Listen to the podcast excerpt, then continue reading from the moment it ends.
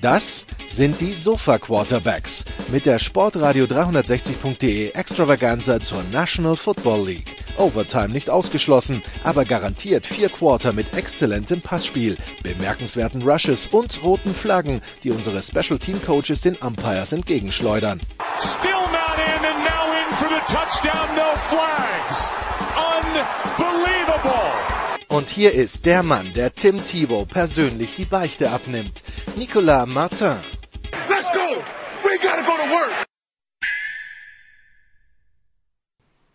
Sportradio 360, die Sofa Quarterbacks College Football ähm, oder zumindest das, was äh, von College Football übrig geblieben ist. Das Sofa ist geblieben, das können wir sagen. Die Experten sind auch geblieben, auch wenn sie das eine oder andere vielleicht im Laufe der Saison vermissen werden. Wir haben wieder drei Experten am Start. Zum einen äh, jemanden, ja, dem das Ganze zugutekommt, vielleicht, weil er sich endlich auf die ACC-Duelle seiner Wahl konzentrieren kann, weil es ja weniger Spiele gibt dieses Jahr. Christian Schimmel von der Draft.de. Hallo Christian, freust dich schon auf Louisville gegen Boston College? Ja, liebe Freundinnen und Freunde, ich freue mich sehr, dass ich heute in diesen illustren Kreis gewählt worden bin und ich kann sagen, dass ich eine politische Strategie auch für die ACC entwickeln werde, damit wir das alle auch zu einem guten Ende überleben werden. Vielen Dank. Okay. Ähm, man merkt vielleicht am Herrn Schimmel, er ist etwas unausgeglichen. Es gab kein GFL-Football. Er hatte nur seine Lokalpolitik. Ein paar Ausbrüche bitten wir daher zu entschuldigen. Äh, weiterer Experte, er hat jetzt zwölf Samstage weniger im Jahr, wo er sich über Niederlagen von Nebraska ärgern kann. Jan Wegwärts von Triple Option. Hallo Jan. Ich ärgere mich gerade ehrlich gesagt weniger über die Niederlagen von Nebraska, die so in der Form natürlich auch nicht eintreten würden, zumindest nicht in der Menge. Ich bin ehrlich gesagt gerade etwas entsetzt, ob Christians Vorstellung will eigentlich gleich wieder weg. Und äh, ja, seine Longhorns werden spielen. Ähm, und äh, wir werden sehen, wie lange er Freude dran hat, ob er mehr Freude dran hat als, als an seinen anderen Teams, weil ähm, ja die Knicks haben ja gar sind ja gar nicht mehr angetreten in, im Restart der ähm, der NBA. Die New York Mets äh, sind unter 500 in der MLB. Texas letzte Hoffnung, Sir? Servus, y'all. Welcome, guys. Um, why does it have to always be a Sal terror terrorized psychiatric on the couch session? well, because your team still suck. Okay. And it's the name So- of our WhatsApp group, so you have to live with it. But but but but what uh, what does it say for everyone when you say Sal is the expert and, and all of my teams suck? You forgot the Giants. There's still hope. There's still hope. Yeah, well, they- Sal. okay. There's still You hope. will Okay, there's still probably hope. see a playoff run. With, without without Sa- any Es ist, Saquon tackles is- except for I I rookies. was gonna say Saquon the savior. Okay, let's just leave it at that.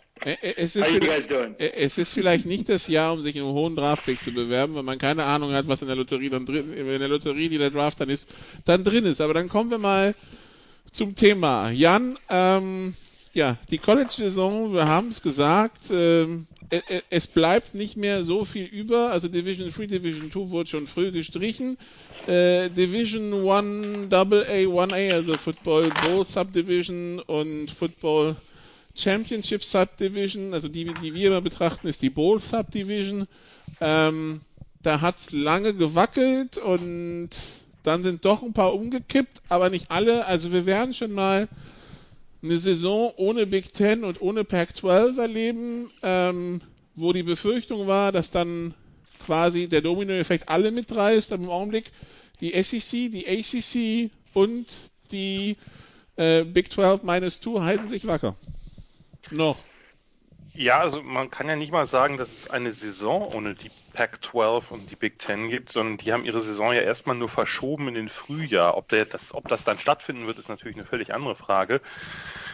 In der FCS ist es ja auch so, da haben auch die meisten, äh, die meisten Conferences früh gesagt, nee, und haben dann, äh, und dann sind die meisten anderen gefolgt. Dadurch gibt es jetzt eh keine Playoffs, aber es gibt einzelne Spiele, äh, wie jetzt gerade rausgekommen ist, dass North Dakota State äh, mit seinem Quarterback Prospect Trey Lance, der ja ein Kandidat für die erste Runde ist, dass der halt, ähm, dass die halt ein Spiel jetzt im Herbst äh, spielen werden gegen Central Arkansas. Da muss man sich natürlich auch nach dem Sinn fragen, aber okay, sei es wie sei.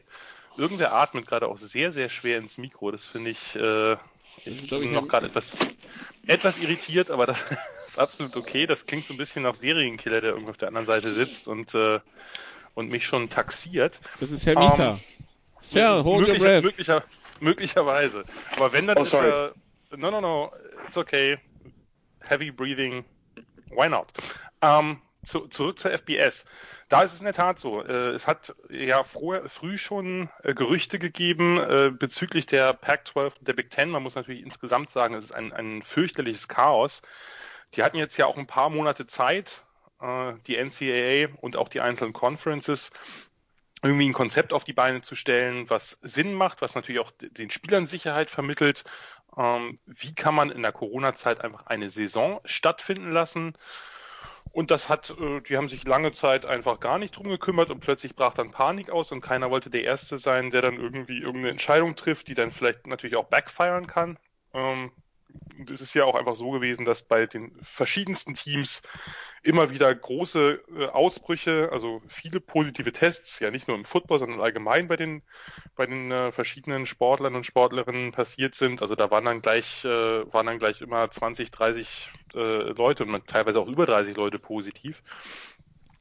Und äh, dieses, dieses Chaos hat sich eigentlich durchgezogen bis in die letzten Wochen und dann äh, sind langsam, wie du schon sagtest, die Dominosteine gefallen. Äh, zuerst ein paar Independents, die hatten natürlich das Problem, die kriegen keinen Schedule zusammen, denn die sind natürlich darauf angewiesen, dass Teams aus den Conferences eben dann auch ein paar Out-of-Conference-Games haben. Und also die als allererstes, bevor irgendwas umgefallen ist, wurden, haben alle gesagt, wir spielen nur noch Conference-Schedule und nichts mehr außerhalb der Conference. Also genau. Die typischen Spiele der ersten drei Wochen, diese Alabama USCs und so weiter, die sind relativ früh gestorben.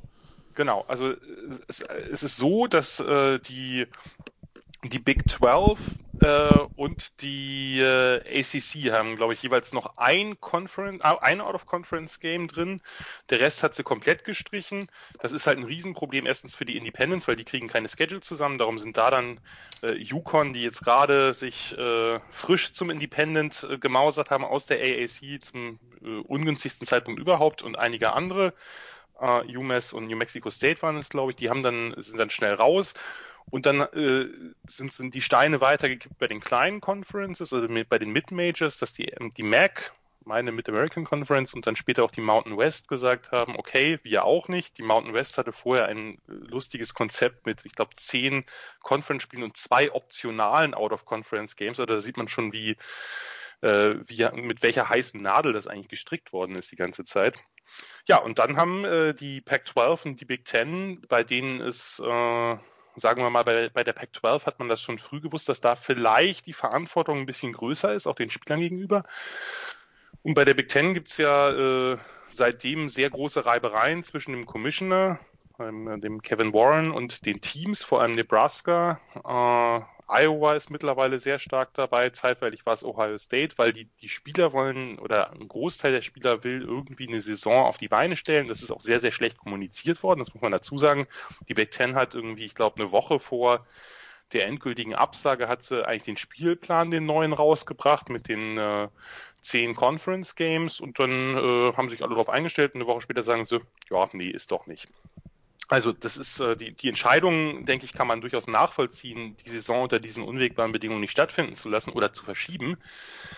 Ist es natürlich trotzdem eine Frage mit der Kommunikation und äh, für die Spieler ist das ja eben auch ein zweischneidiges Schwert. Denn ganz viele Spieler sind natürlich, die jetzt nicht vielleicht schon Topstars für die nächste Draft und Top Prospects sind, ähm, die können sich natürlich das leisten, zu sagen, okay, wenn die Saison nicht stattfindet oder im Frühjahr muss ich vielleicht auch gar nicht mehr spielen. Wir kommen da sicherlich gleich auch drauf, äh, was das für die Draft bedeutet. Ähm, aber für viele andere Spieler ist das natürlich jetzt die Chance gewesen, sich nochmal ins Rampenlicht zu spielen. Und äh, wenn dann zwei Conferences, zwei große, zwei von den Power Five absagen und drei sagen, nö, wir versuchen es trotzdem, ist das natürlich ein Ungleichgewicht, mit dem man irgendwie umgehen muss. Christian, was so ein bisschen sich dargestellt hat über die Wochen und was jetzt auch so ein bisschen rauskommt in der Art, wie Jan es dargestellt hat.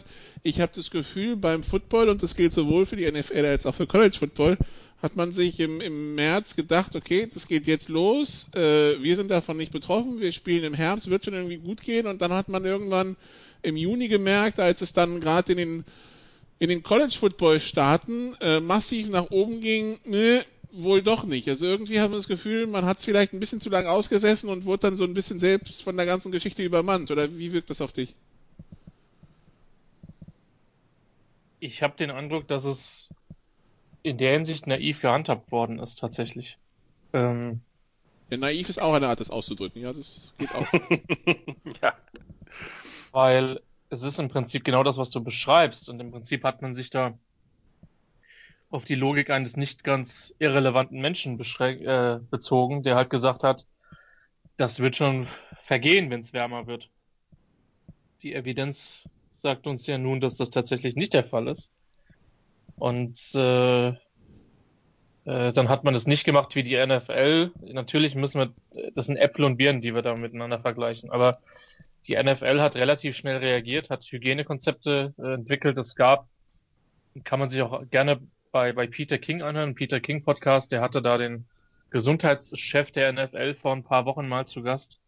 Der hat gesagt, natürlich haben wir uns mit der Premier League, mit der Bundesliga, mit den Leuten unterhalten und äh, haben über Hygienekonzepte gesprochen und was möglich ist. Natürlich so. Und ich habe den Eindruck, dass man das äh, ausgesprochen versäumt hat. Das zeigt halt auch, und Nikolas, sorry, ich muss jetzt gerade mal ein bisschen größer aus, ausholen tatsächlich. Ähm, Die nachfolgenden Sendungen verschieben sich in etwa dreieinhalb Stunden.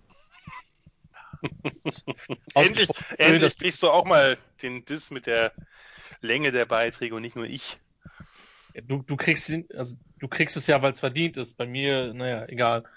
Aber das, das große Problem ist ja tatsächlich, dass es ein massives Führungsproblem gibt. In der NFL hast du eine relativ klare Struktur ähm, Roger Goodell hält im Zweifel seinen Kopf für alles hin, trifft dann die Entscheidung. In der NCAA hast du äh, die College-Organisation NCAA mit einer gewissen Macht, die aber längst nicht die Entscheidungsbefugnisse hat, wie äh, beispielsweise jetzt eine, eine DFL in der Bundesliga oder ähnliches, weil die Conferences, also die eigenen Ligen, sehr, sehr starke Führungsstrukturen haben. Es ist historisch begründet, hat auch alles durchaus Gründe, aber bei dieser Pandemie merkt man halt, äh, und im Übrigen war das auch schon vorher zu sehen, beispielsweise an der Frage, ob Spieler an, äh, an, an ihren Bildern Geld verdienen sollten. Auch, auch da hat man durchaus einen gewissen Power Struggle gemerkt.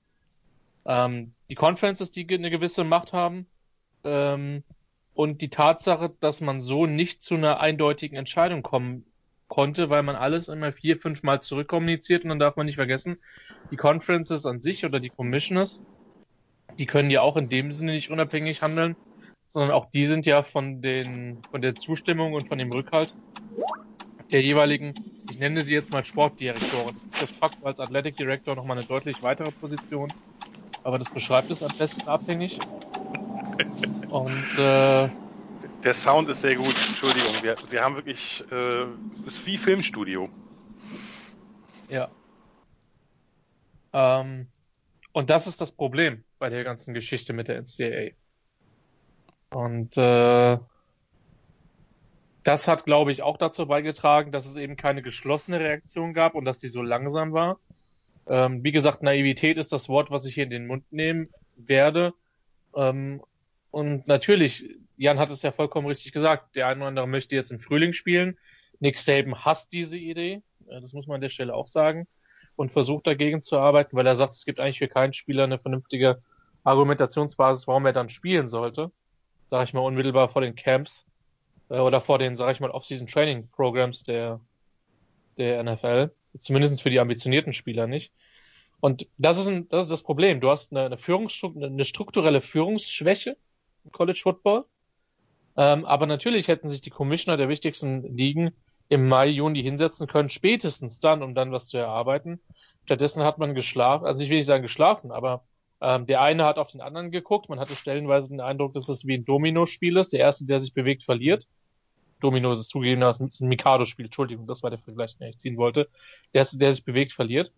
Ähm, und äh, ja, das, also ich glaube, dass die Führungsstruktur, in der die NCAA beheimatet ist, ganz viel erklärt, warum wir jetzt so einen unglaublichen, äh, ja, äh, so, so, so unglaublich unterschiedliche Reaktionen haben, so einen Flickenteppich an Entscheidungen und Entscheidungsträgern.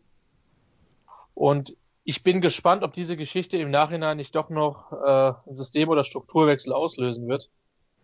Weil, ähm, ja, das so, wie es jetzt aktuell ist, mit Sicherheit äh, nicht zielführend und für die Zukunft ist. Cell, die, also die, wir haben gesagt, ein paar Conferences spielen nicht, also die MAC, die Mountain West, ja. die Pac 10, die Pac 12 und so weiter. Äh, irgendwie habe ich das Gefühl, gerade äh, was ich so auf Twitter verfolge, plötzlich ist dem einen oder anderen Amerikaner ernst geworden, wie, wie das mit Corona ist und plötzlich ist mhm. es do this or do that, wear a mask und was weiß ich alles, so we can have football. Ist es, ist es wirklich so, dass der Amerikaner jetzt erst aufwacht, nur weil es plötzlich droht, Football zu streichen und halt nicht nur ja, Baseball, ja. Basketball, Hockey, Bars und was weiß ich alles, sondern Football? Yeah. So, one of the things that they talked about when Europe opened up again and the U.S. was increasing in numbers, that the curve was now going back up. Uh, one of the points that was made is that they did not politicize the wearing of masks. And uh, obviously, all the other sports happened, but you know what? Let's be honest. Trump country and the, the places where they're arguing about masks and such are in Trump countries, red states. So baseball is a national sport. Basketball, they, they put it in a bubble, so it didn't matter.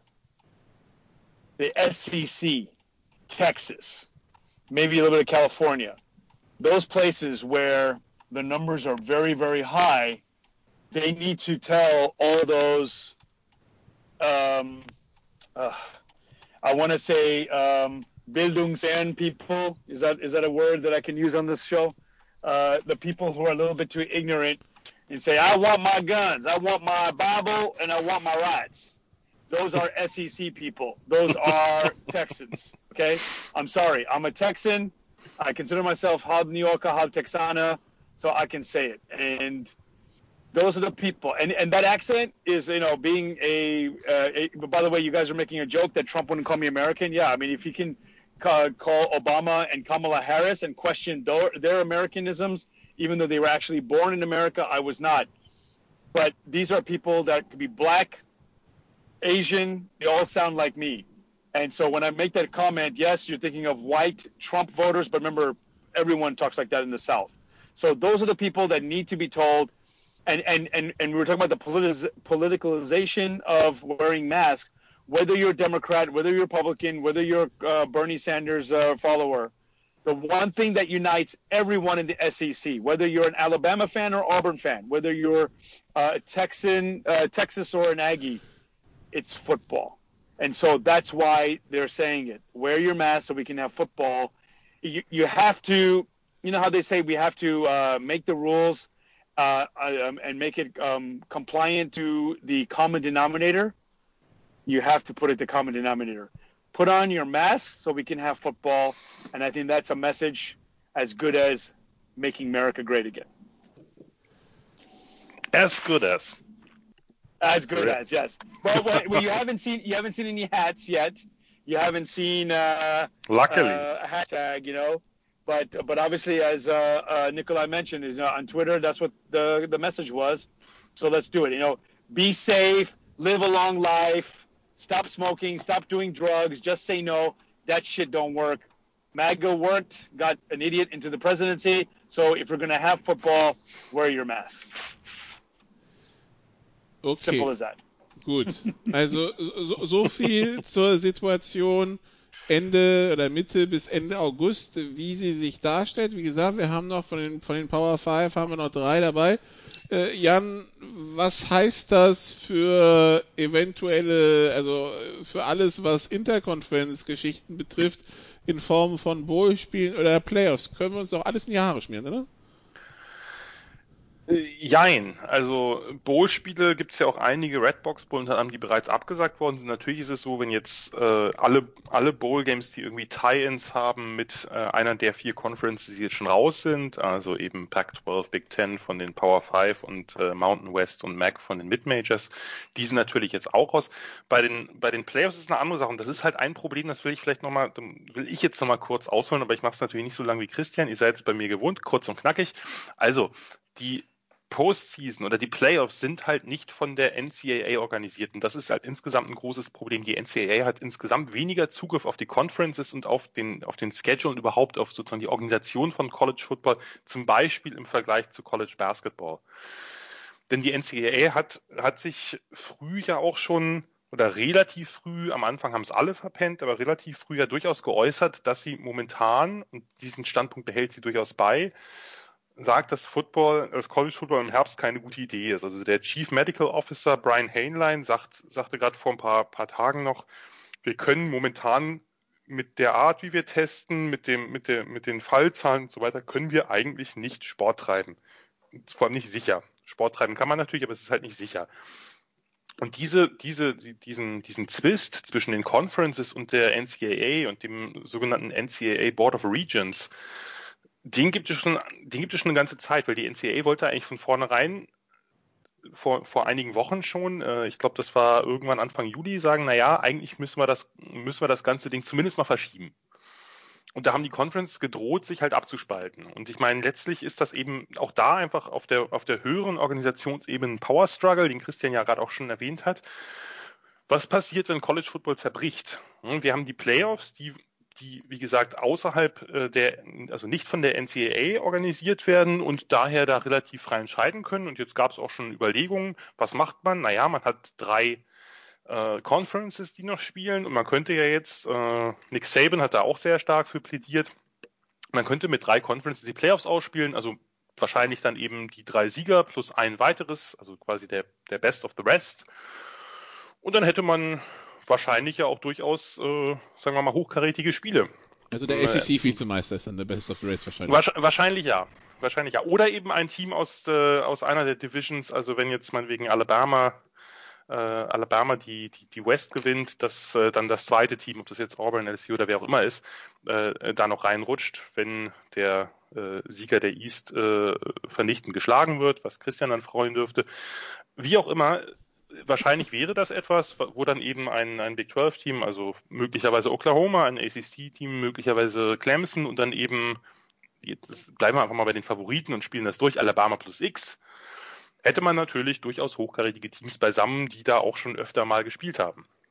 Ähm, Problem ist natürlich trotzdem, wie viel Wert das dann insgesamt hat. Und natürlich werden, also sagen wir mal so, die Frühjahrs- wenn diese Frühjahrssaison wirklich stattfindet in der, in der FBS, äh, in der äh, Big Ten und Pac-12, dann ist es natürlich äh, ein ganz, ganz anderes, eine ganz andere Nummer als das, was jetzt im, im Herbst stattfinden würde. Und da werden eben nicht nur die Topstars, sondern eine ganze Menge mehr Spieler, die jetzt Seniors sind oder Juniors und zumindest ähm, eine Chance auf einen Draftpick haben, die werden sich das Ganze dann nicht mehr geben. Man, es gibt natürlich jetzt äh, wie soll ich sagen, es gibt jetzt äh, Gerüchte, dass man die, also man kann die Draft ja verschieben bis Anfang Juni laut aktuellem CBA der, der NFL.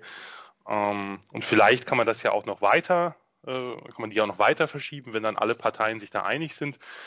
Nur letztlich äh, stört natürlich eine, eine Saison, wie lang sie dann auch immer sein wird, im Frühjahr stört natürlich bei der ganzen Draft-Vorbereitung. Ne? Bei den ganzen, man bereitet sich ja auf diese ganzen Events vor, auf die Auswahlspiele, auf die Combine, auf die Pro Days und so weiter.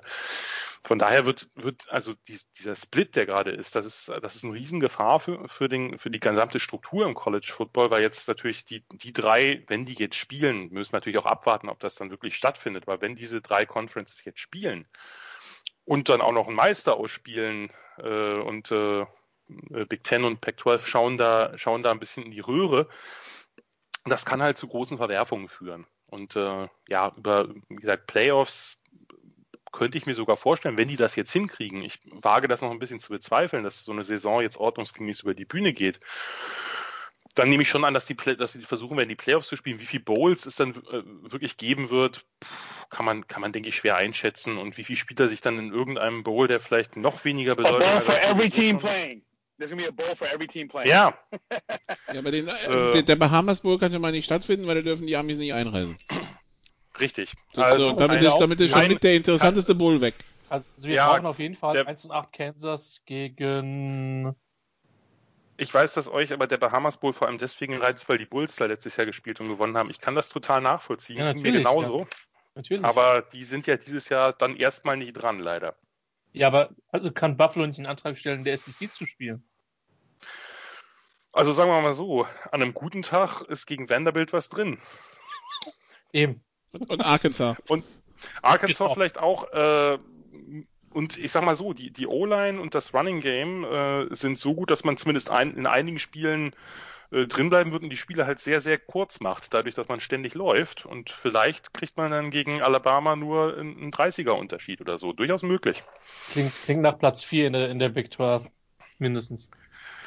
Ja. Klingt nach Chancen ich sag mal, ich sag mal gegen, gegen, gegen, gegen Lane Kiffin und Mike Leach würde ich ja mich sehr freuen, wenn da Erfolge zu verzeichnen wären. Im ersten Jahr weiß man nie mit Umstellungen oder so, aber lassen wir das Thema mal, weil die Buffalo Bulls werden nicht in der SEC spielen. Da bin ich auch sehr froh drüber.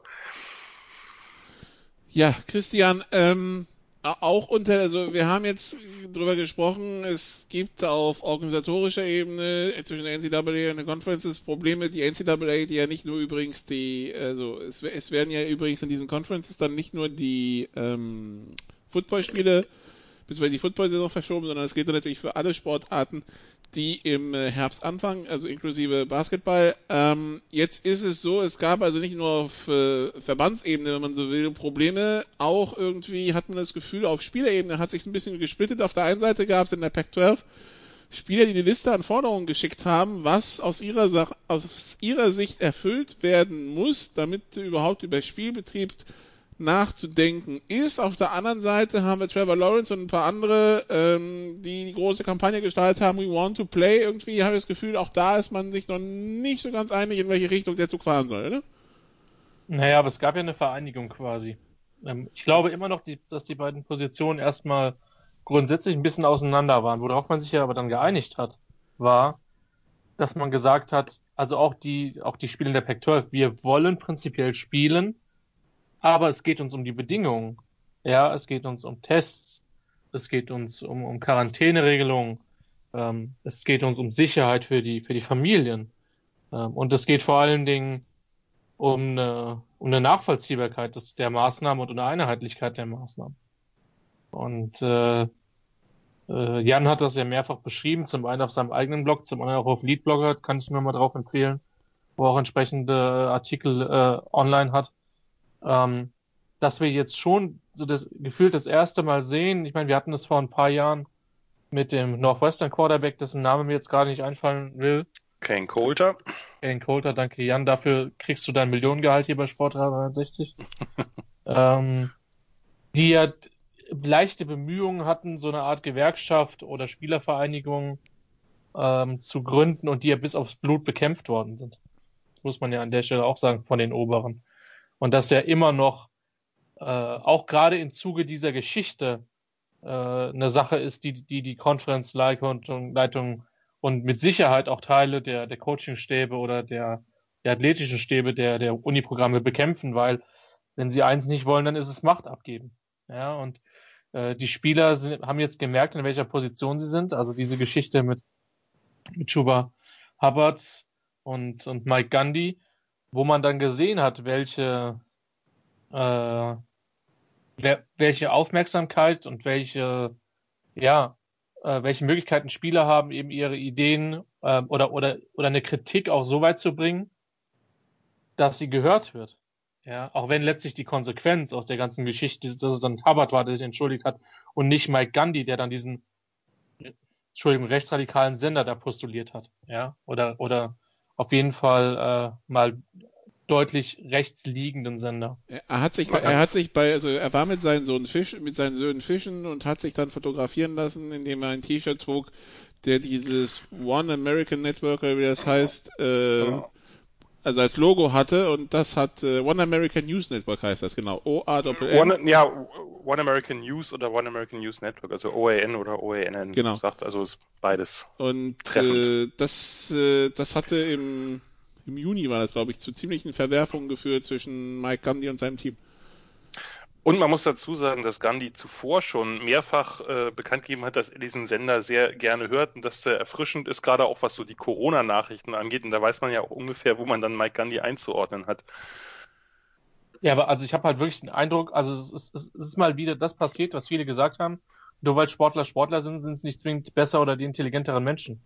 Jetzt würde man von einem Football-Headcoach meinen, dass er, dass er da ein bisschen drüber stehen müsste, weil du kannst eigentlich nicht komplett dumm sein, wenn du, wenn du so ein Headcoaching hast. Aber du kannst vielleicht ein bisschen ignorant sein. Und ähm, ja, ich weiß es nicht. Ich habe ja, also Mike Gandhi ist ja schon eher eine der unterhaltsamen Figuren im College Football. Das ist aber nicht, dass er intelligent ist, nur weil er unterhaltsam ist. Nee, das wollte ich auch gerade sagen. Genau. Da haben wir nämlich, da haben wir nämlich so ein paar, äh, Mike Leach gehört ja auch dazu, Ja. die als unterhaltsam gelten, aber eigentlich reaktionäre Arschlöcher sind. Entschuldigung, das musste jetzt mal kurz raus. Ähm, und da, äh, und ich glaube, da Gandhi ist da schon, Gandhi ist da schon einer der Vorreiter. Ich meine, er hat ja auch vorher diese Nummer gebracht, dass er sagte, na ja, komm, das sind junge Spieler, also den, den Dr. Jens Lehmann quasi gespielt. Äh, das sind, das sind hier alles junge, junge Spieler, die haben doch kein Problem mit so einem Virus und außerdem brauchen wir irgendwie Geld. Äh, der Staat Oklahoma braucht Geld und wir können natürlich äh, auf die, äh, wie soll ich sagen, auf die, die, den Einsatz der Spieler, die ja wohlgemerkt kein Geld kriegen, nicht verzichten. Also das ist schon, das, der ist schon äh, sehr, sehr ignorant. Das glaube ich, kann man, das kann man zumindest festhalten. Weißt, weißt du, Jan, dabei müsste er mit dem Namen ja eigentlich viel, viel friedliebender und diplomatischer sein. Aber gut. Ist das so, ja? Ich, Also wenn ich den Namen Gandhi höre, dann denke ich auf jeden Fall eher an ich erinnere da an einen. GFL-Quarterback, der Gandhi als sein Vorbild genannt hatte und dann in Kempten vom Platz flog und beinahe noch seinen Helm nach dem Schiedsrichter geworfen hätte. Ja. Endlich eine GFL-Referenz. Aber bei, bei, bei Gandhi durch, musste oder? ich jetzt mal einsteigen. Ähm, äh, Mike Gandhi übrigens, der, der so den, den die Aktion, also sein Vertrag wurde von fünf auf vier Jahre verkürzt und der verdient jetzt eine Million weniger im Jahr. Aber ja, Traurig. da, da hat es dann auch schon aufgehört.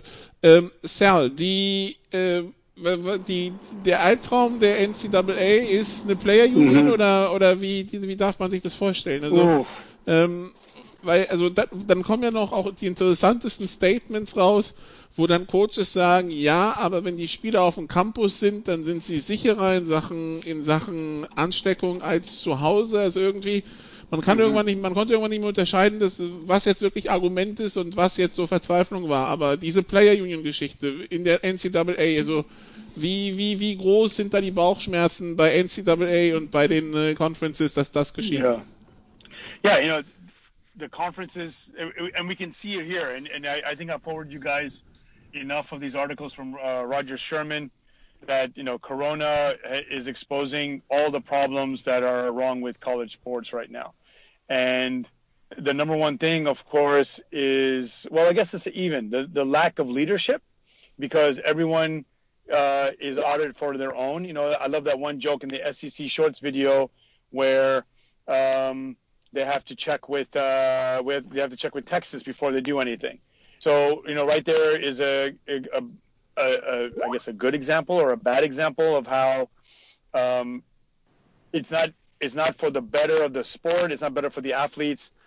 Um, it's all about where who can make money. So with the lack of leadership that Texas or Alabama or the SEC or the Big Ten, not you can't get everyone under one roof to say, okay, look, what's better for the sport? You know, one of the questions I wanted to ask you guys, I don't know if you covered it, because I, I lost you guys for a few minutes there, but what happened, as you just said, the player safety, why not do it in the spring?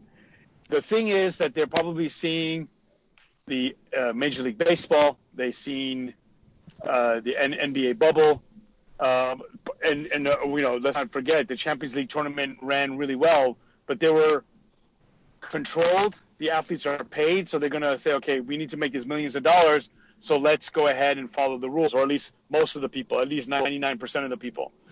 In college, on the campuses, what you've already seen, you know, uh, remember I, I forwarded you guys the article or the video about uh, Notre Dame taking uh, Notre Dame, the school, taking precautions, you know, desanitizing the rooms or sanitizing the rooms, I guess, and I guess they were quickly desanitized uh, with the college parties. But as soon as you come back to campus, and if you guys ever been on campus in the fall, the first thing, the first weekend is nothing but parties. That's the reason why there's cupcake schedule the first weekend is because you're you're playing uh, Northwestern uh, shithole Tech, and they come in. you, you you celebrate a 56 to six victory. You know, unless you're Appalachian, you're Michigan and you lose to Appalachian State, or Texas. I think we lost to New Mexico State one time. I forget who it was. Um, but yeah, the whole thing is about parties. You go to the game, uh, you party all weekend, and then you get ready for school. And so obviously everyone's back. Everyone is considered healthy. They said, okay, fine, let's do it. So either they bring corona infected people there, and then whoever and people get a prize for getting corona um, uh, from the person. You know, it's just like these stupid games, and, and you know, you, you can say what you want about America and American politics and so on and so forth, but the ingenuity and the creativity of douchebag frat guys and slutty sorority girls is without question the best.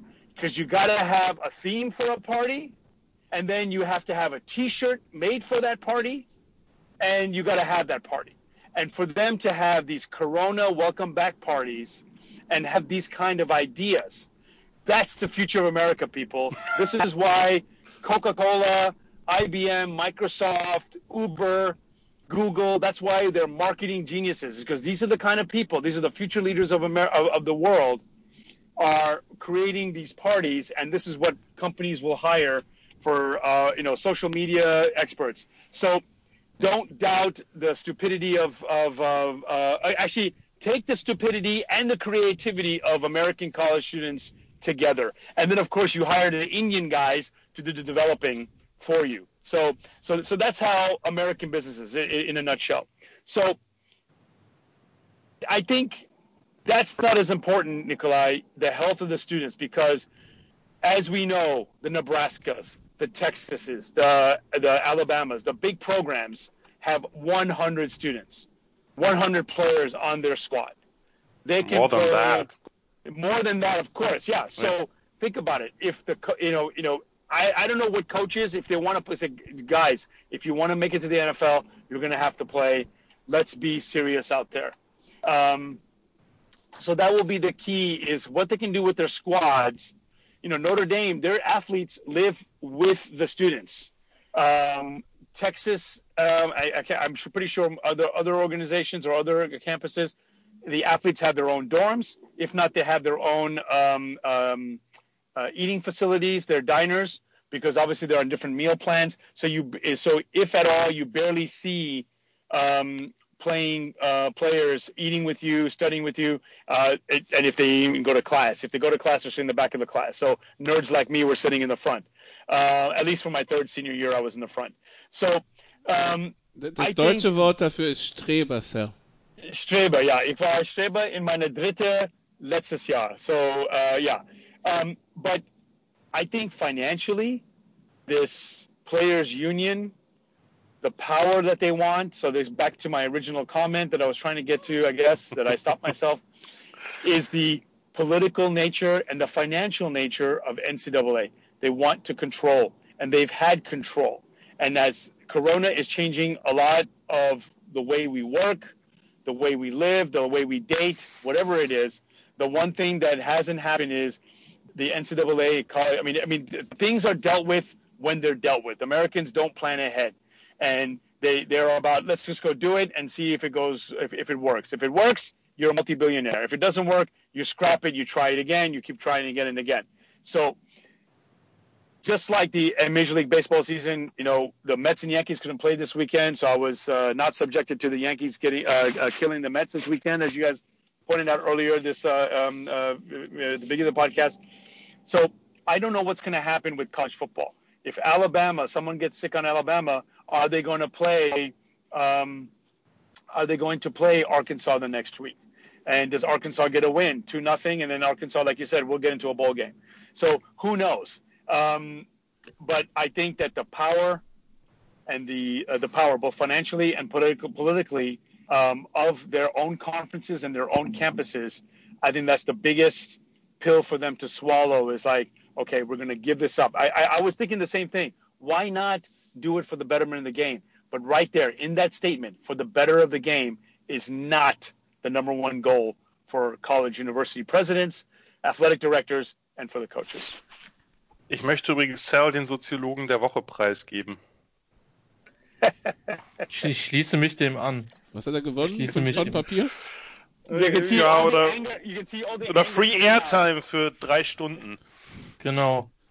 Ich würde, ich würde den tatsächlich gerne in, in, in, in, in den Bourdieu der Woche äh, benennen. Ja, da, offiziell. dafür Also, muss wir, wir machen nicht mehr noch Mitarbeiter mehr der Woche, sondern den Soziologen der Woche, ja? Ja. Ich, ich möchte auch noch mal ganz kurz was zu dieser kurz. kurz, ne? Zu, Also ich, Ich möchte ganz kurz kurz was sagen. Ich möchte, ich, mö- ich möchte nur kurz sagen, ich traue Arkansas zu, gegen Alabama zu verlieren, auch wenn Alabama gar nicht antritt. So, Jan, bitte sehr.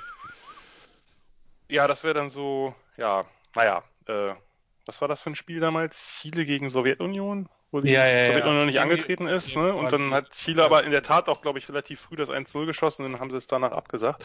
Ähm, beziehungsweise abgebrochen, nicht abgesagt.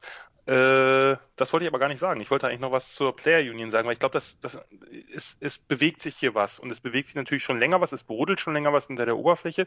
Aber jetzt haben wir eben durch Corona und natürlich auch durch die durch die Proteste im, im Nachgang des, des Mordes an, an George Floyd hat einfach, ist einfach viel an die Oberfläche gekommen, viel, was die Spieler merken, dass sie eine Stimme haben. Das hat man bei, bei Hubbard, den Fall haben wir gerade besprochen, das hat man bei Kylan Hill gehabt, der äh, gesagt hat, er spielt nicht mehr für Mississippi State, solange die Flagge von Mississippi sich nicht ändert. Da ist nämlich so ein kleines Emblem immer noch die Südstaatenflagge, also die Konföderiertenflagge drin und so weiter und so weiter. Da gab es viele solcher Fälle, dass Spieler auch ähm, Coaches öffentlich äh, kritisiert haben für ihre Kommentare, für ihr Verhalten.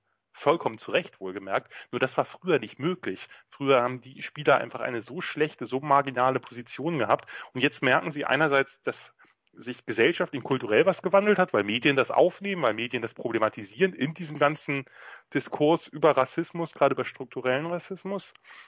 Und zum Zweiten sehen Sie natürlich auch, Corona ist ein, ist ein Moment, äh, das hat, das hat eine Hebelwirkung, eine Leverage für die, ähm, weil die, die äh, NCAA oder vor allem die Conferences und die Unis wollen unbedingt spielen, weil das einfach ein, ein riesen, eine, das ist einfach eine, eine riesen, äh, eine goldene Kuh, wenn man so will. Scott Frost hat es gesagt, der Nebraska Head Coach, der ja nicht, nicht zufrieden, eindeutig nicht zufrieden war mit der, mit der Entscheidung der Big Ten, dass äh, Nebraska für Sport, sozusagen, wenn Sport abgesagt wird, alle Sportarten gehen den 80 bis 120 Millionen Dollar pro Jahr verloren. Nur dieser eine Universität.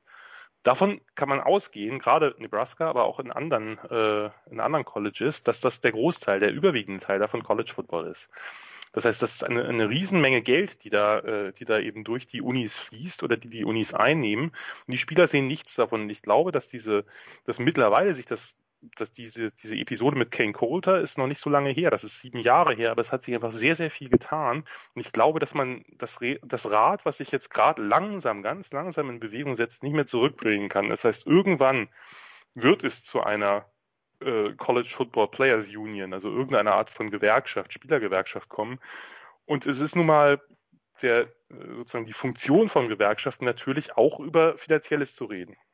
Das ist ganz, das ist ganz klar. Da wird der, da wird der College Football nicht drum herum kommen.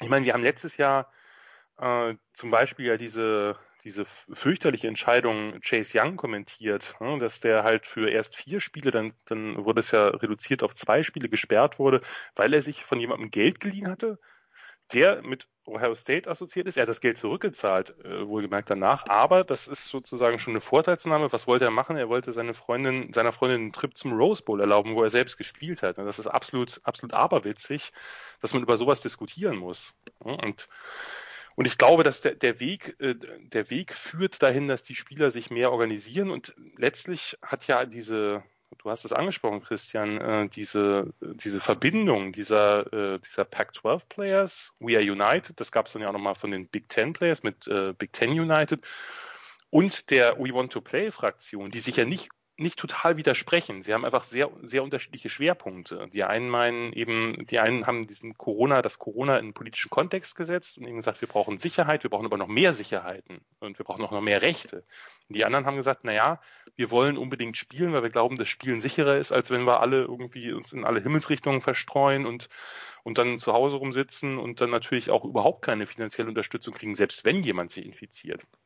Nur diese, diese Vereinigung, und diese Vereinigung auch unter, weil unter diesem Vereinigungskatalog als letzter Punkt war ja eben auch die Gründung einer Spielergewerkschaft. Ich glaube, dass man dieses Rad in der Tat nicht mehr zurückdrehen kann. Und das wird sehr, sehr spannend zu sehen sein, weil das könnte natürlich die ganzen Strukturen, die ja auch total verkrustet sind im College Football, das könnte die alle aufbrechen, weil wenn einmal das Thema Bezahlung reinkommt, es geht ja auch nicht nur um Bezahlung ja, nein, sondern was für eine Art von Bezahlung, wie wird das Ganze organisiert äh, dann sieht der, sieht der College Football auf jeden Fall sehr, sehr anders aus als heute.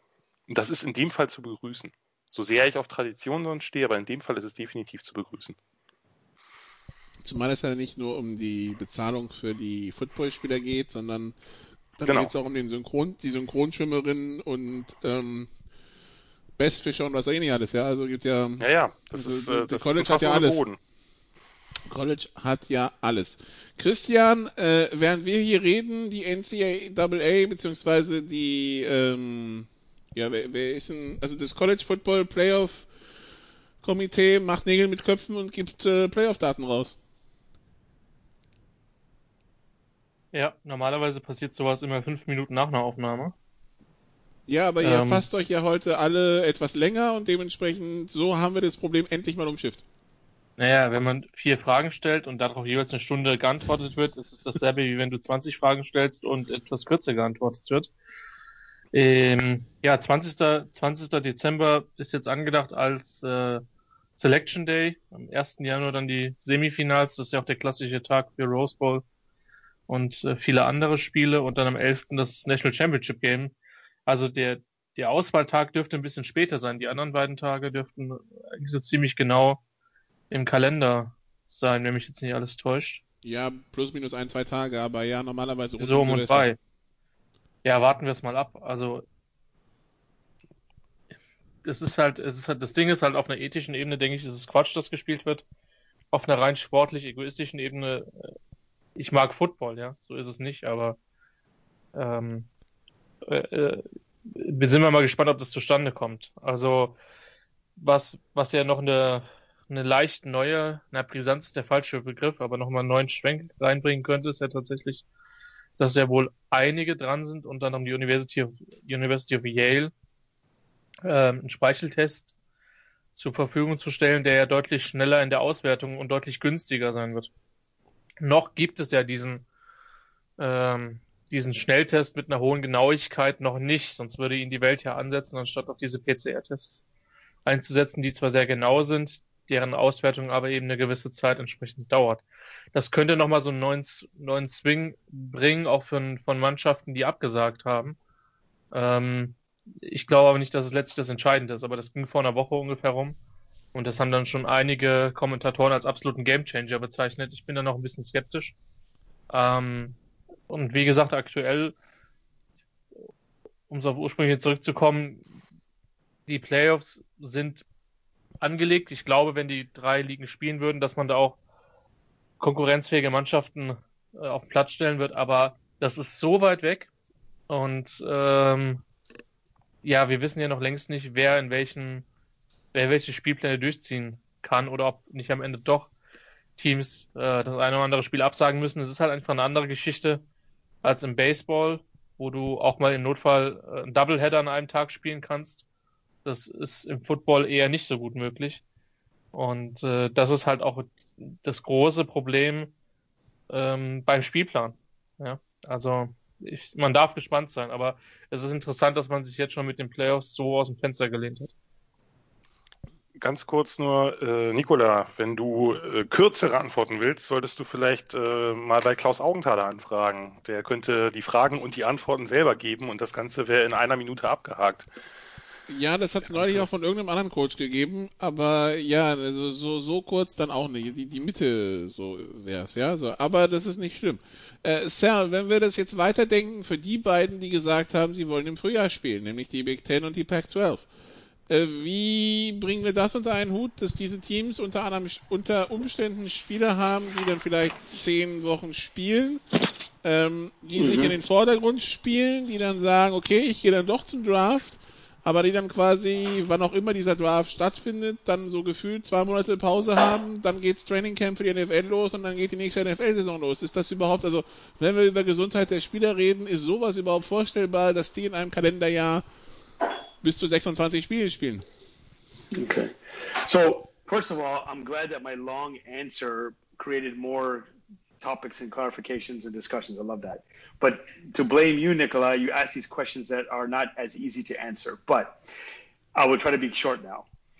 Wenn die the Fragen einfach wären, wären wir auf einem anderen yeah, Sender, Yeah, yeah, exactly. So, so the thing is, when you talk about the health of the players, I, I, I just think that you're dealing with, you know, 20, 21, 22 year old uh, uh, players. And in this new age where you know there's no guarantee that they're going to be playing, I think it's going to be okay. So after they finish the season, uh, they can rest up. They'll be in top peak form. Maybe that's the best time to play uh, or, or, to be to be um, uh, judged. And uh, there's a better word for that, but to, to, be in, in, the combine and then to be drafted. Um, and or there could be some players you know, think about the last few years. You know, Chase Young. Um, I mean, I know um, uh, Burrow. He kind of had to have this magical season, but someone like a Chase Young or even Jadavian Clowney, you know, back in the years past, he basically didn't play and he got drafted high.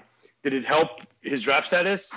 Uh, or it didn't hurt his draft status, but did it hurt his NFL early season? Yeah, definitely. He was definitely a mini bust at the beginning, and he's definitely a good player. So I think that these players can recover. And the way that things are going, I can see definitely that the NFL season in the next year, in the next years, will be shortened. Shortened. Maybe the college season doesn't happen, so then they'll be okay. And then you have to hold off on the draft. So um, my answer to this is let's wait and see how that happens. But the health of the players, you can go back to my last answer, listen to it for the next 40 minutes if you want. Um, again, and just say to yourself, yeah, um, the, the player's safety is not the number one concern for anyone, and especially now with NFL when it's more about television contracts, filling people into the seats, and playing the games. Jan, wie, wie, also wie, wie müssen wir das betrachten, das Ganze? Weil also es gibt die College-Spieler und das hat ja damals diese NASN ESPN America Werbung immer betont, dass der Großteil der College-Spieler für die ist Sport nach dem College vorbei, die gehen in andere Berufe. Für die, die Profis werden wollen, ähm, ja, wie sehr wirft das, wirft diese Saison etwaige Pläne durcheinander? Ich habe jetzt gesehen, die NCAA hat gesagt, irgendwie alle, die eine Sportart spielen, die unter Fall Season, also sprich Herbstsaison fällt, bekommen ja zusätzlich geschenkt. Das heißt, wenn die Saison nicht stattfindet, sie können noch sie hätten noch die Möglichkeit, das nächste Jahr nachzuholen, ähm, sich zu bewerben. Aber wie, wie gehen wir, also wie, wie groß ist das Chaos, wie groß ist der Rattenschwanz, den diese College-Saison auslöst für alles, was dahinter ist, sei es NFL für Football oder für die NBA, äh, die College-Basketball-Saison. Jan? Hört ihr mich? Jetzt hören wir dich gut. Also NBA kenne ich mich nicht mit aus, College Basketball auch nicht. Da kriege ich insgesamt mit Glück zehn aktuelle Spieler zusammen. Ich glaube aber eher nur fünf. Äh, also bei der NBA, beim College Basketball null. Von daher äh, kann ich dazu recht wenig sagen. Die, die NCAA hat, äh, hat in der Tat beschlossen, dass quasi diese Saison nicht zählt, wenn man so will, also nicht gegen den Count zählt. Das heißt, man kann sich entscheiden, ob man danach eben in die NFL will. Man kann auch ein zweites Senior hier oder ein zweites Junior hier oder was auch immer spielen. Das ist auch die richtige Entscheidung. Das wird natürlich, das zieht natürlich einen Rattenschwatz an Problemen hinter sich her, weil es ja eben nur 85 Scholarships gibt gibt pro FBS-Team. Das heißt, da muss man dann gucken, wie viele bleiben dann, werden dann eigentlich frei und wie viele nicht, weil die Spieler ja notfalls auf ihren Scholarships dann äh, noch ein Jahr mehr hängen bleiben, als man das dachte. Von daher wird das äh, im Recruiting äh, Modifikationen geben müssen, dass klar ist, okay, vielleicht muss man eben ein Jahr eben die Scholarship-Zahl insgesamt erhöhen, dass man eben einen Teil der Spieler, die jetzt bleibt, quasi die irgendwie als eine Art Wildcard-Scholarship betrachtet oder so. Also das ist nur das ist sozusagen das erste Problem. Wie gesagt, die Entscheidung ist richtig, ist trotzdem ein Problem. Ähm, ich sehe das ehrlich gesagt, was die NFL angeht, denn klar, die, du hast die Werbung angesprochen, die uns damals alle irgendwann furchtbar genervt hat, weil es eine von vier Werbungen war, äh, die da immer durchgerattert sind. Ich kann Neben mich auch noch gut an Bodus, der Worcestershire-Soße und irgendeinem Hotel, Und ganz- ganz in Niederland. ganz einmal das und ganz schlimm am Anfang äh, war auch noch dieser Baseballschläger, it's actually made of foam. Äh, Ach so, dieser Ausrüster, der da Werbung gemacht hat für alle möglichen Sachen. Ja, das waren immer die gleichen Werbungen. Ja, also, ja, nee, das, genau, aber es gab einmal diese, diese tollen äh, Schaumstoff-Baseballschläger mit, äh, mit Teamlogo drauf, die man sich bestellen konnte. Und es gab irgendwie auch noch eine deutsche Baseballseite, die mit einem sehr, einem Englisch, mit sehr deutschem Akzent www.mlb.com oder so beworben wurde.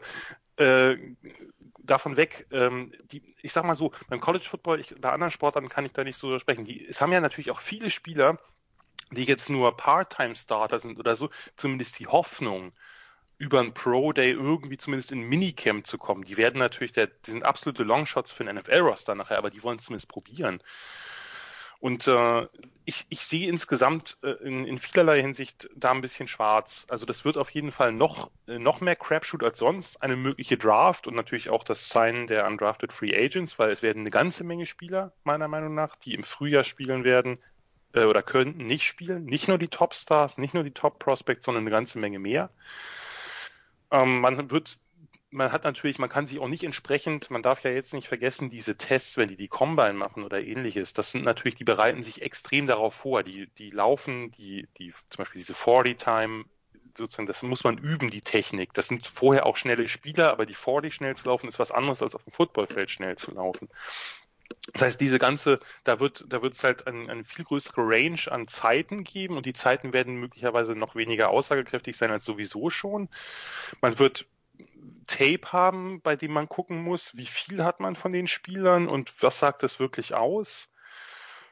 Äh, Von daher, das, das wird, das wird ein, ein, ein Riesenchaos, sowohl für die College-Teams, wie sie eben ihre, ihre eigenen Roster haben, als auch dieser ganze, die Saison, als auch der Draft-Prozess. Also das wird, äh, wird insgesamt sehr, sehr schwierig und was man, ich sehe das ein bisschen skeptischer als, äh, als Sal, was die Saison angeht, denn man spricht ja jetzt auch schon nach ein paar mehr Spielen. Ich meine, die NFL hat glücklicherweise immer noch ein paar mehr Spieler als der College Football, auch wenn sich das in den letzten Jahren angenähert hat, zumindest für die Top-Teams im College Football. Man spricht von der Rookie Wall. Und diese Rookie Wall trifft Spieler meistens irgendwo zwischen Woche äh, 10 und 16. Äh, und ähm, die wird natürlich extrem sein. Also es wird, werden eine ganze Menge Spieler halt quasi eine Art Redshirt-Jahr nehmen müssen in der NFL, weil die, weil die eben im Frühjahr noch gespielt haben. Also diejenigen, die noch spielen natürlich. Die anderen haben natürlich den Vorteil, dass sie sich jetzt in Ruhe auf die Draft vorbereiten können. Aber diejenigen, die im Frühjahr spielen, die werden im Grunde, die müssen im Grunde genommen, muss man die ein, für ein Jahr später einplanen, weil die im ersten Jahr zu den normalen Anpassungsproblemen oder dieser, dieser Zeit, die man braucht, um sich eben an den Profi-Football anzupassen, dann eben dazu kommt, dass sie natürlich relativ ausgelaugt sind. Wenn die jetzt äh, dann wirklich zehn Wochen äh, unter Wettbewerbs- und Wettkampfsbedingungen im Frühjahr gespielt haben, plus vielleicht noch irgendwelche Bowl-Spiele, da glaube ich zwar nicht wirklich dran, aber wer weiß, das wird schon, das wird schon insgesamt einfach ein, auch, die, auch auf die NFL-Saison 2021 ausstrahlen, wie wir das wahrscheinlich noch gar nicht absehen können. Ja, und weißt du, viele von diesen Spielen sind Longshots, was das viel größere Problem ist, dass auch die Chance, sich als Starting Linebacker der Berlin Rebels zu empfehlen, einfach viel geringer ist. Das ist das einzige, das ist eigentlich Traurige dabei. GFL, please, more. ja, Rory Johnson. Don't go for the motherfucking virus. Ähm, ja, ähm, ja, also das, das, das, also das Problem, Christian, wir haben es mal kurz in der Big Show thematisiert, können es hier aber aufgreifen. Es geht hier nicht um die Trevor Lawrences oder so, äh, von denen man schon weiß, dass die halt, äh, wo man den Namen schon quasi auf dem Schirm hat und äh, sich schon quasi seit zwei Jahren drüber unterhalten wird, wer wie hoch geht. Es geht um die Joe Burrows dieser Liga. Ähm, Joe Burrow, der letztes Jahr zu dieser Zeit so ziemlich sich alles wahrscheinlich vorstellen konnte, nur nicht, dass er an eins im Draft gehen würde. Ja, ich habe auch schon kondoliert, weil Cincinnati ist halt wirklich ein harter Ort für Football. Äh, vor allen Dingen im, im Profibereich, aber ich denke, als erster Pick zu gehen, ist dann doch eine Entschädigung. Ähm, also ja, es geht um Joe Burrow, um die Joe Burrows der Welt. Das, es geht um die Leute, die halt äh, vielleicht verletzt waren im, im Jahr davor oder die halt einen starken Starter vor sich haben. Das betrifft dann insbesondere vielleicht den einen oder anderen Akteur bei einem, bei einem Top-Programm. Und natürlich gibt es dann Leute, die einfach einen riesen Entwicklungsschritt haben, vielleicht durch einen neuen Coachingstab äh, endlich richtig eingesetzt werden. Ähm, oder die vielleicht auch noch mal ein bisschen an, an Masse zulegen, an Größe, in dem Alter ja normalerweise nicht mehr so stark. Ja. Um die geht's. Und äh, davon haben wir im Draft immer noch eine ganze Menge, die dann entsprechend ähm, vielleicht als Day Free Prospects im Sommer auf dem Radar von NFL-Teams waren, äh, vielleicht auch auf, den, auf dem Radar vom einen oder anderen äh, Draft beobachtet. Das möchte ich an der Stelle gar nicht ausschließen. Ähm, aber die eben in ganz anderen Regionen gepickt würden, wenn sie eben diese Saison nicht mehr haben. Und äh, das ist für die ist es in der Tat ein massives Problem, ja. Und äh, mal abgesehen davon, dass ein Jahr Football weniger halt auch ein Jahr weniger in der jeweiligen Entwicklung bedeutet für die entsprechenden Spieler. Und ähm, ja, Jan hat es schon gesagt, das wird äh, die, also die Konsequenzen, die sportlichen Konsequenzen äh, auf die NFL-Saison 2021 dürften noch wesentlich größer sein als, als die unmittelbaren, die jetzt äh, vorhanden sind. Denn der Football hatte ja im Prinzip äh, mit Glück, ja, zumindest bis dato, weil die Pandemie ja wirklich erst äh, in dem Moment ihren Lauf genommen hat, als die, als die jeweiligen Saisons beendet waren, zumindest in den Staaten. Ähm, in, auf Deutschland trifft das auch zu, nur die Saison war halt dann schon im Oktober und damit somit als letzte europäische Liga äh, beendet. Die anderen sind ja normalerweise deutlich früher fertig. Also ja, das hat, das wird massive Konsequenzen haben und ähm, wir hatten jetzt vom 2020er Draft als einem der spannendsten Drafts gesprochen, äh, eben weil Teamworkouts und ähnliche Geschichten deutlich reduziert bis gar nicht möglich waren. Letztlich war er dann, glaube ich, sind wir uns einig, verhältnismäßig wenig überraschend insgesamt. Ja. Ähm, aber wenn nicht gespielt werden kann oder wenn viele Prospects nie, nicht auftreten können, ähm, dann dürfte der, der kommende Draft nochmal ein viel, viel größeres Buch mit sieben Siegeln sein. Tja, also Probleme, wohin das Auge schaut. Cell, nachdem wir jetzt über die Spieler geredet haben, über die Verbände, über die Profiligen, bliebe übrigens noch der Zuschauer, der äh, in manchen Stadien ausgeschlossen wird, in manchen Stadien zum Beispiel bei den Longhorns mhm. zum Teil reingelassen wird. Ähm, nun, äh, also Sal und ich hatten tatsächlich irgendwann mal im Winter überlegt, ob wir nicht zu Texas LSU fliegen, wenn äh, das wäre in, in den nächsten Wochen gewesen. Gut, können wir jetzt vergessen natürlich. Ähm, wie sehr angesichts der ganzen Situation freust du dich auf die bevorstehende College-Saison, so sie stattfindet? I seeing what's been going on now, um, I like what they have in the NBA bubble. Um, I actually watched my first NBA games this weekend where they have fans on Zoom and their pictures there, so they're actually cheering in live time.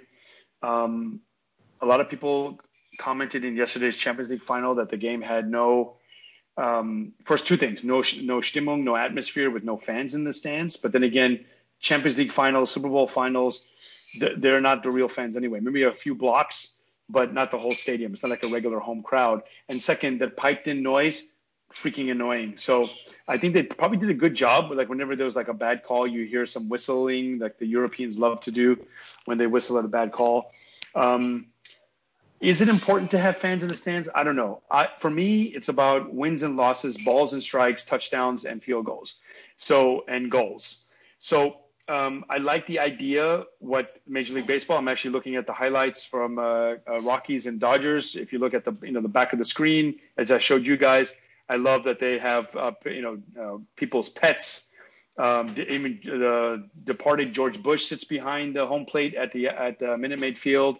Um, the Mets dogs sit out there in right field, and they got hit with a home run when they were all by themselves. And the Dodgers have that weird guy with the banana with the Panama hat the radar guy. So maybe that's a better thing that you know they can sell at a reduced price season tickets for this year, um, and a reduce and then give them a discount for next year.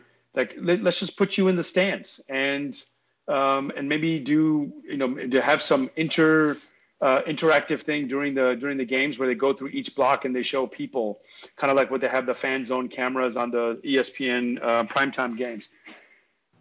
By bringing people into the campuses and getting them infected will only multiply the risk and the exposure, and it will definitely not have. So if a whole campus becomes a hot spot, becomes a, an area which has to be quarantined and everyone has to be kicked off, that just guarantees that the next home game will not be played there. So keep the fans away until we figure out people can wear masks or not wear masks. People can keep distance, which I know is the number one. I think more than masks is the distance. People cannot don't know distancing. And if I can give my, you know, this may not be too much information, but yesterday at halftime when I went into the uh, the men's room, there's no social distancing there. Obviously, no, no. I'm just saying, people need to go and they need to go fast, and there's no waiting in line. So how do you control that? Even if you have 40,000 people of a 100,000 stadium in Michigan, Notre Dame, Texas, um, Alabama, you're not going to be able to do all that with with you know you need to either start small, have every other block. I don't know what you have to do, but right now the country is not ready for that. Also ich glaube, die in Florida wollen sie mit Zuschauern spielen, bei den Longhorns wollen sie mit Zuschauern spielen. In New York hat schon gesagt, für, für egal was gespielt wird, keine Zuschauer. Ich glaube, Kalifornien, Kalifornien war auf einem ähnlichen Trip, aber yeah. die haben ja eher da abgesagt. But, but, but Nikolai, yeah? uh, Nikolai, ask yourself why. Why do they need to have fans in the stand? Why? Yeah. Again, you talk about player safety. What about fan safety? It's again to keep those people happy that they continue being season ticket holders and to make money off these donors and whatever and to keep it there. Without the donors, without the season tickets, it's about the money. It's not about atmosphere in the stands because you cannot you, you cannot you, can, you cannot replace fans, but you can replace noise and and sounds in the stadium. So that's why you have to ask yourself why are they doing that? Wir müssen gar nicht über den Atlantik schauen. In Frankreich zum Beispiel dürfen ja auch im, äh, seit letzten Wochenende wieder 5000 Zuschauer in die Fußballstadien. Jan, äh, trotz der ganzen Umstände, freust du dich auf die Saison? Momentan ehrlich gesagt noch nicht. Ich würde auch gerne noch ganz kurz das, das Problem mit den Fans, also überhaupt, dass man darüber redet, finde ich aberwitzig. Gerade in der aktuellen Situation, gerade in den USA. Es geht ja jetzt eben nicht darum, dass man irgendwo einen weiten Bolzplatz hat und da vielleicht dann sich 300 Leute verteilen, sondern dass es dann darum geht, dass ein Viertel oder sogar ein Drittel der der, der Kapazität ausgeschöpft werden soll. Also das halte ich, halte ich für in, in keinster Weise gerechtfertigt. Und äh, gerade wenn man sich auch anguckt, äh, ich bin jetzt wirklich nicht als großer Lane Kiffin-Fan bekannt und werde es auch nie sein, aber selbst der gute Lane hat, äh, als er jetzt, äh, er ist ja jetzt äh, Head Coach von Ole Miss und meinte, na ja, es ist halt fürchterlich schwierig für die Spieler, sich an diese Vorschriften zu halten, weil sich sonst überhaupt keiner dran hält. Niemand. Äh, auf dem ganzen Campus und auch sonst nicht. Also gerade in den Südstaaten ist das natürlich, ist das Verständnis für irgendwelche, für irgendwelche Prävention von Corona einfach 0,0 äh, ausgeprägt. Und äh, das, das betrifft natürlich, also das betrifft die Zuschauer, das betrifft natürlich aber auch die Spieler und natürlich auch den Staff drumherum. Also es haben ja jetzt einige Spieler, das haben wir gar nicht mehr besprochen, das können wir vielleicht irgendwann eine der nächsten Wochen mal uns vornehmen, da vielleicht auch den einen oder anderen mal näher zu betrachten, haben ja jetzt einige der, der Top-Prospects, der Starspieler, einige andere auch, aber vor allem eben diese Starspieler gesagt, wir machen diesen Opt-out und melden uns schon jetzt zur Draft. Also unabhängig davon, es sind einige Spieler von äh, der aus der Big Ten und Pac-12, die jetzt dann eh im Frühjahr spielen, aber durchaus auch einige aus, äh, aus Teams, die jetzt eben spielen. Unter anderem äh, der, eigentlich der erste große Name, der da, äh, der da gesagt hat, okay, ich verzichte auf die Saison, das ist Caleb Farley, der Cornerback von Virginia Tech. Und der hat äh, natürlich einen guten Grund. Der gilt oder ist designierter First-Round-Pick, von daher ähm, hat er natürlich nicht so viel zu verlieren. Aber der hat halt äh, auch gesagt, kurz danach, dass, dass ihn das erschreckt hat, wie in den Facilities von Virginia Tech, von den Hokies halt, ähm, niemand sich an irgendwelche Regeln gehalten hat. Abstandsregeln, Maske, was auch immer. Äh, und da einfach, naja, so Business as usual äh, mäßig vorgegangen wurde und dass er dachte in dem Moment, also das, das mache ich jetzt nicht mit. Äh, das ist sozusagen letztlich dann doch der Anstoß zu sagen, okay, äh, ich bin in der guten Position, dass ich die Saison nicht nötig habe aus Draft-Sicht oder aus Profikarriere-Sicht. Ich verzichte drauf. Und man kann sich sicherlich vorstellen, dass Virginia Tech jetzt nicht das einzige College in den USA ist, wo die äh, Zustände, sagen wir mal, nicht als das erkannt werden, was sie sind sondern wo dann eben entsprechend lax mit umgegangen wird. Und ja, von daher äh, muss ich ehrlich sagen, also es werden Fälle auftauchen in der Saison. Es wird natürlich, es ist natürlich ein Wettbewerb, der jetzt nicht zu vergleichen ist mit den letzten Saisons, in, in, in keiner, in keiner Hinsicht, in keiner Weise. Und ich tue mich da ehrlich gesagt noch ein bisschen schwer, dem jetzt mit großer Freude entgegenzusehen. Ich hätte es äh, sinnvoll gefunden, wenn man sich da auf ein gemeinsames Vorgehen geeinigt hätte, meinetwegen zu sagen, okay, wir schauen, ob wir es im, im Frühling hinkriegen, auch unter der Gefahr, dass dann eben eine ganze Menge Spieler wegbrechen. Das ist ja ein gutes Recht. Und mit den anderen spielen wir das eben durch. Ich meine, dann hat man eben eine Saison so, wie das eben im äh, College Basketball ist, wo die Spieler dann nach einem Jahr sagen, nö, tschüss, ich hau ab, äh, ich gehe in die NBA, dann, dann ist es halt so. Dann hat man eben eine Saison, wo dann vielleicht eher die zweite und dritte Garde oder die Starter, die vielleicht sich noch ein bisschen beweisen wollen, dann eben dran sind. Das fände ich nicht schlimm und fände ich allemal besser als das, was es jetzt ist. Aber ähm, das wage zu bezweifeln, dass es so kommt, selbst wenn jetzt die drei äh, Power 5 Conferences aus irgendeinem Grund die Saison jetzt doch nicht stattfinden lassen im Herbst, äh, glaube ich, wird es kein gemeinsames Vorgehen geben und von daher ist meine Freude da doch schon etwas begrenzt.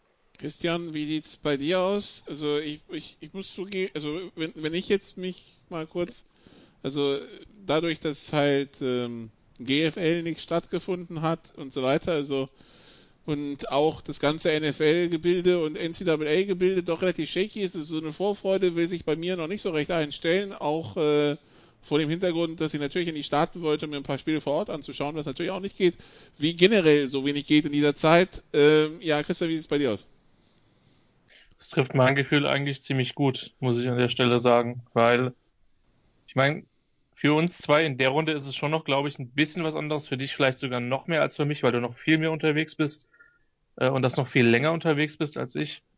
Aber ich habe mich jetzt auch schon in den letzten zwei Jahren gerade sehr an diesen GFL-Rhythmus gewöhnt. Ähm, zumal ich mir vor der Saison eigentlich auch vorgenommen hatte, ähm, gerade an Wochenenden, wo ich nicht kommentiere, auch einfach mal wirklich zu Spielen zu fahren, in Stadien zu, zu fahren, wo ich noch nicht war, wenn es die Möglichkeit gibt. Ähm, sind in der GFL gar nicht mehr so krass viele. Ähm, aber ja, und also auf der einen Seite ist es so, also wir haben ja diese Erfahrung mit, Fu mit Fußball gemacht in Deutschland. Ähm, auch da war es so, dass ich ein Skeptiker war, vielleicht auch ein Kritiker vom Neustart. Ich muss aber zugeben, ich habe es mir trotzdem angeschaut. Das könnte man inkonsequent nennen. Weil ich Fußball mag, weil ich Sport mag. Ähm, ich freue mich auch, und das also ich habe es geschaut, so weil ich die Big Show letzt, die letzten Wochen viel Fußball machen musste. Abgeholt hat es mich bisher nur bedingt. Also Lyon war jetzt so der einzige Lichtblick, das hat aber persönliche Gründe. Ja, das mag sein. Ich meine, ich bin vielleicht auch nochmal anders im Fußball, im Fußball drinne als, als du vielleicht, Nicola. Ähm, also einfach durch das langjährige Coachen und es ist halt schon ein Sport, den ich sehr, über Jahre sehr intensiv verfolge, immer noch intensiv verfolge. Ähm, und natürlich freue ich mich auch, dass wir jetzt, äh, ja, wir nehmen am, am Montagabend auf, dass äh, am Dienstagabend das erste Pflichtspiel meiner äh, 17 dann seit, seit Sag den Teamnamen für die Hörerschaft bitte. Machen Sie schon mal Google auf. Na, also wir haben ja dieses Jahr zwei B-Jugendmannschaften, dadurch, dass wir in der Kooperation mit unseren Freunden aus Niederaa sind. Die, die B1 äh, wird bei der JSGA Hahnstetten im Rhein-Lahn-Kreis antreten. Und die B2 hat hoffentlich äh, vor 350, mehr dürfen wir leider nicht ranlassen, begeisterten und Bengalo schwenkenden Zuschauern äh, ein Heimspiel gegen die JSG Wellerland Westerburg 2. Ja.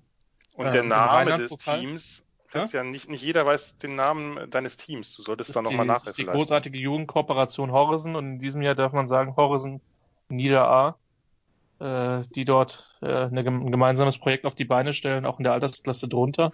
Also klar, da freue ich mich drauf und deswegen, wenn dort vernünftiger Football gespielt wird, um den Bogen wieder zurückzuspannen, dann kann ich mir Stand jetzt nicht vorstellen, dass ich mir das nicht angucke.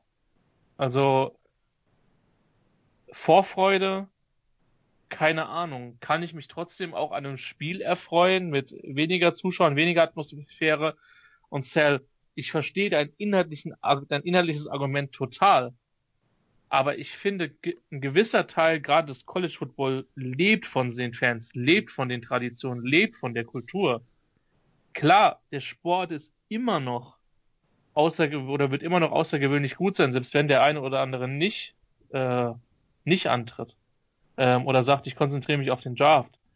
Aber gerade College lebt von so vielen Sachen, die eben nicht auf dem Feld stattfinden, finde ich. Und deswegen glaube ich, also eben weil vieles nicht so steril ist wie im Profibereich.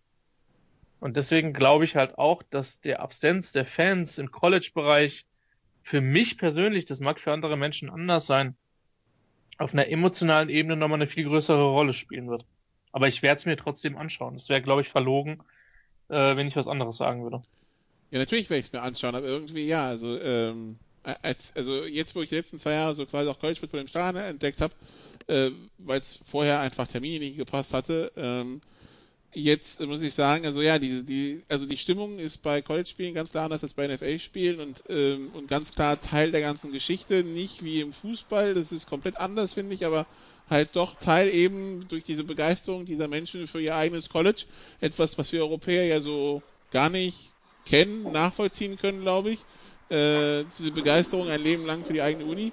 Ähm, ja, das, äh, das wird dann schon fehlen. Sal, was wir auch noch haben, ist, dass Notre, ja. dass Notre Dame nicht mehr independent ist für dieses Jahr, sondern quasi ja. versucht, so ein, so, so ein ACC-Schedule zu spielen, wie halt ja andere Teams, also die anderen Sportarten von Notre Dame sind ja schon in der ACC ja. drin, jetzt ja. Football erstmal auch. Das heißt, wir, wir werden, glaube ich, Clemson Notre Dame sehen zum Beispiel. Yeah. Um, but just a quick comment on Christian. Yeah, you're right. It, it's a game that needs the fans. You're right. It lives on the traditions. It lives on the fans. And that's why either you have all of them or none of them. You can't have a few of them because then you'll, yeah, that's a whole other issue. But to answer your question, Nikolai, in regards to Notre Dame and the other teams. Um, yeah, you know, this was going to happen anyway because, um, especially in this new schedule, as as everyone has pared down their schedules to play conferences only, and they see it working in in MLB at least 80% of the time. That if you um, and, and with the NBA with the bubble, that if you um, isolate the games, you can control it a little bit more and, an independent like a BYU, an independent like uh, Notre Dame, they're they, you know they they play in a national schedule, uh, especially Notre Dame. You know they play in California once a year. They try to play a game in Texas and San Antonio. They obviously play in the East Coast, and then of course they play the ACC. Um, this this could change. If anything, this could change uh, uh, the alignment once again, um, because one thing that you know, just to go back into the health thing, we, yes, we know what the situation is now with Corona, but what do we know going forward in the future? You know, um, I know people in the airline industry, they make money on business travel. Now we've learned that you don't need to travel to cover your customers and we and to go on business meetings and meet your colleagues. You can do all that by Zoom. We see now the fans in the NBA bubble. They don't have to be in the stadium. They can be on Zoom. So what will this mean going forward um, with um, with fans and with, um, but also more importantly with realignment. Is it important that Notre Dame stay independent? Maybe they'll realize, okay, no one's going to play us, so now we're going to be part of the ACC. It would be a shame. They're a Big Ten team. They're a Big Ten uh, regionally or uh, logis- logistically located, but obviously they don't want to play the Big Ten. They definitely don't want to play Nebraska, so they're definitely not going to play in the Big Ten. So um, I think that uh, this will definitely lead to another realignment going forward. Of course, if there's a player union, other things, but I think realignment is more possible than anything else. Also, das äh, so viel zum Rahmen, der gesetzt ist von, für die College Football Saison. So sie stattfindet, soll sie mit ein paar Spielen starten, wenn ich das richtig jetzt sehe und wenn der Spielplan auf der ESPN.com halbwegs aktuell ist mit, äh, mit äh, ähm, Group of Five Spielen äh, am Wochenende 3., 5., 6. September und dann die ACC und Co. wollen einsteigen am 12.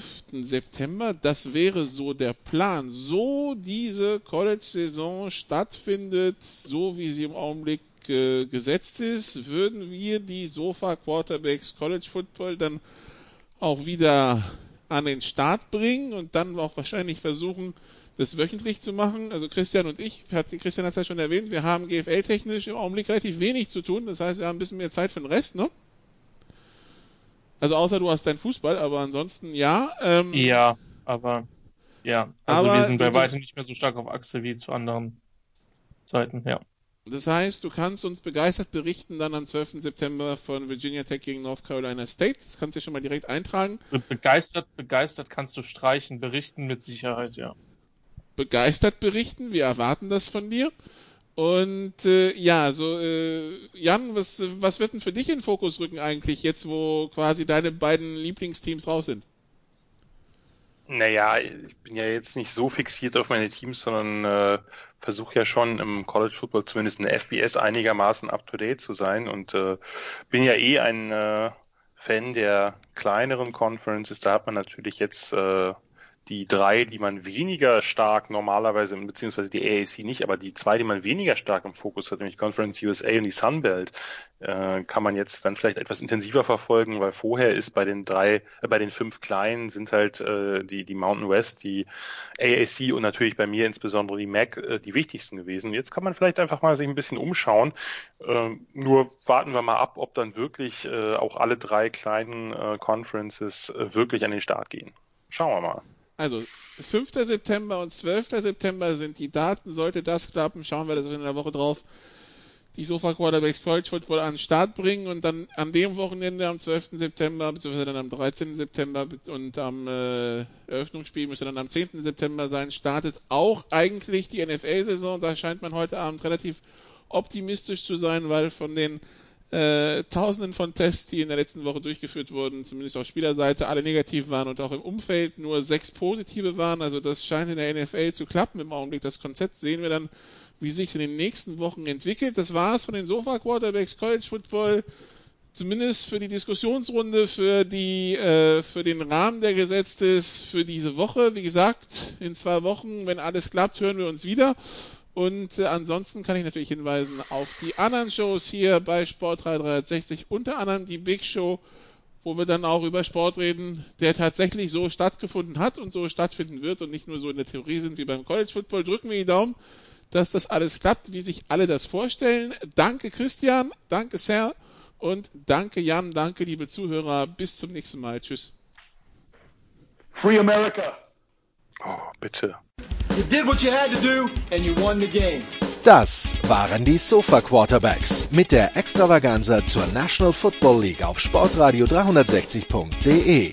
Wenn Sie Fragen, Anmerkungen, Gegenbeispiele haben, schreiben Sie uns entweder auf unserer Facebook-Seite über unseren Twitter-Account at sportradio360 oder direkt an steilpass at sportradio360.de. Great job, guys!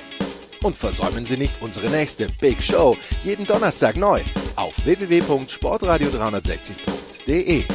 One day at a time. Keep getting better as a football team and we'll see what happens.